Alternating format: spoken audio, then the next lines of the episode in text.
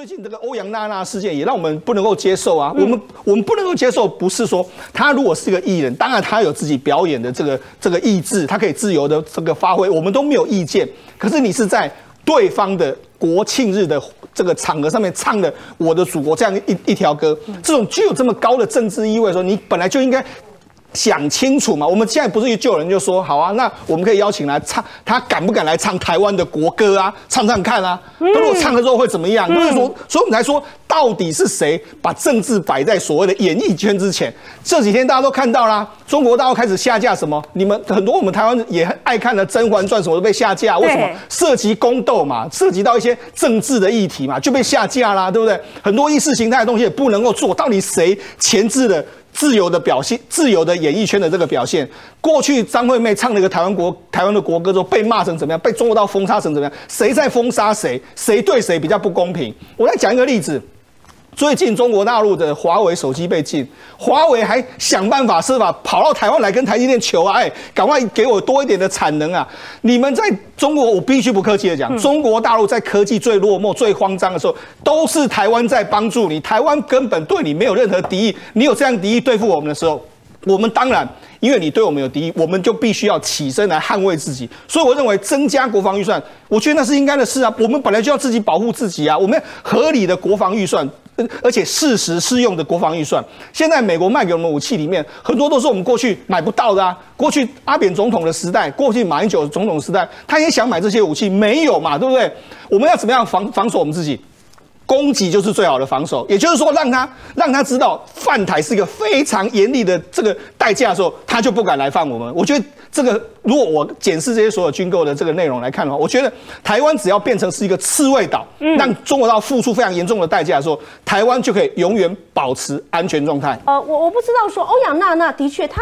他难道哎，他不敢在台湾唱国歌吗？真的会不敢吗？如果你在登上央视十一国庆里头，可以大声跟任达华、惠英红这些人一起合唱《中国梦，祖国颂》。哎，你是台湾人呐，你拥有台湾籍啊，你享有健保制度啊，在疫情延烧时，你也懂得躲到台湾，跟黄安一样。安安娜娜在台湾到底有多少？黄安都知道生病要回到台湾，但是令人家觉得瞧不起、可耻的是说，你现在还躲着。黄安是这样子，那躲疫情，欧阳娜娜也知道回到台湾。那你如果你要大捞人民币的话，靠着大捞人民币伤害台湾撑起你的中国事业，你觉得这样子好吗？有志气就放弃台湾国籍的身份，放弃健保。但是显然好像不是这样子，所以我请教张雨韶老师，欧阳娜娜可能在台湾公开的场合，十月十号唱起台湾国歌，你觉得可能吗？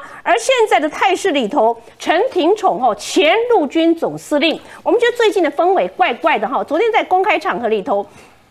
因为这一位前陆军总司令呢，他说今天台湾社会呢，由于领导人无知无智，那么歪曲历史，那指鹿为马，让我们的黄埔的子孙、皇帝的子孙已经沦落到悲惨的境地。呃，我大中华的子孙已拥有五千年的历史文化传统自豪，我是中国人，是骄傲的象征。但悲哀的是，中华民族仍然有不少败类。不顾祖宗的荣耀，要做每日的走狗，竟然说今天的凤山黄埔军校的是台湾军校，以统帅自居，我为他的无耻而惭愧。哇，这是陈廷宠，我原始把它还原来，怎么样看他这个论述呢？张宇韶老师，我先为大家预告啊，美国总统大选当然有所谓的十月惊奇啦。但是呢，十月对中国来讲，对中国共产党来讲，是一个非常重要的大内宣的这个日子哦。为什么？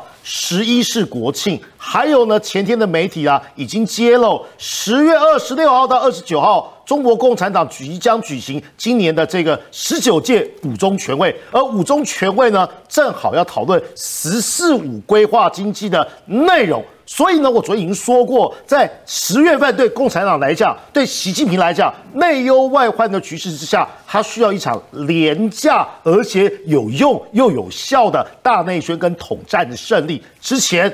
海峡论坛没有办法让王金平过去，现在呢，直接就从呢素人跟退将啊下手，或是素人，我讲的应该是指的是的欧阳娜这个这个争议啦。我先回到陈廷宠的部分，有几个层次，我要大家为为大家做说明哦。第一个。所谓的国军啊，在威权党国时代跟民主化时代有完全不一样的意义。在威权时期，所谓的国军呢，叫国民党党军嘛。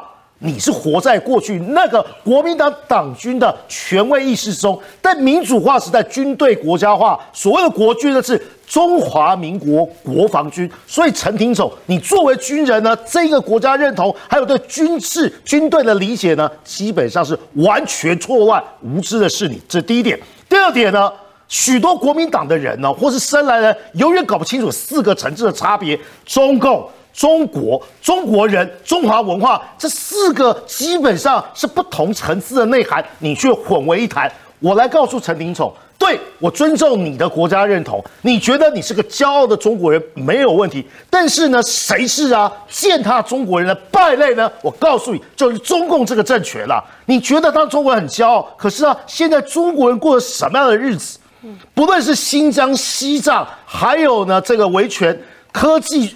集权主义之下的中国人是噤若寒蝉，敢怒不敢言呐，连个武汉肺炎这样的东西呢都可以隐匿。所以呢，谁践踏中国人错了，不是民进党政府，不是呢所谓的美国跟日本，是中共这个集权政权，连这么简单的本事都看不清楚。我谴责你这个曾经干过啊陆军总司令。干过六军团司令，当过总统的参军长的这个高级将领，更不要说二零一六年的时候去听聆听啊习近平讲话，不是只有吴思怀，你也在现场嘛？所以，我们几乎可以直接下结论了。当时吴思怀的现场，陈廷宠陈廷宠也在啊。二零一六年纪念孙中山一百五十年诞辰的这一场经典的画面，我们永远都看到啊，这个这个呃，这个吴思怀是最为醒目的。可是，在镜头的远端那边也有陈廷宠啊，所以吴思怀在想什么，陈廷宠就在想什么。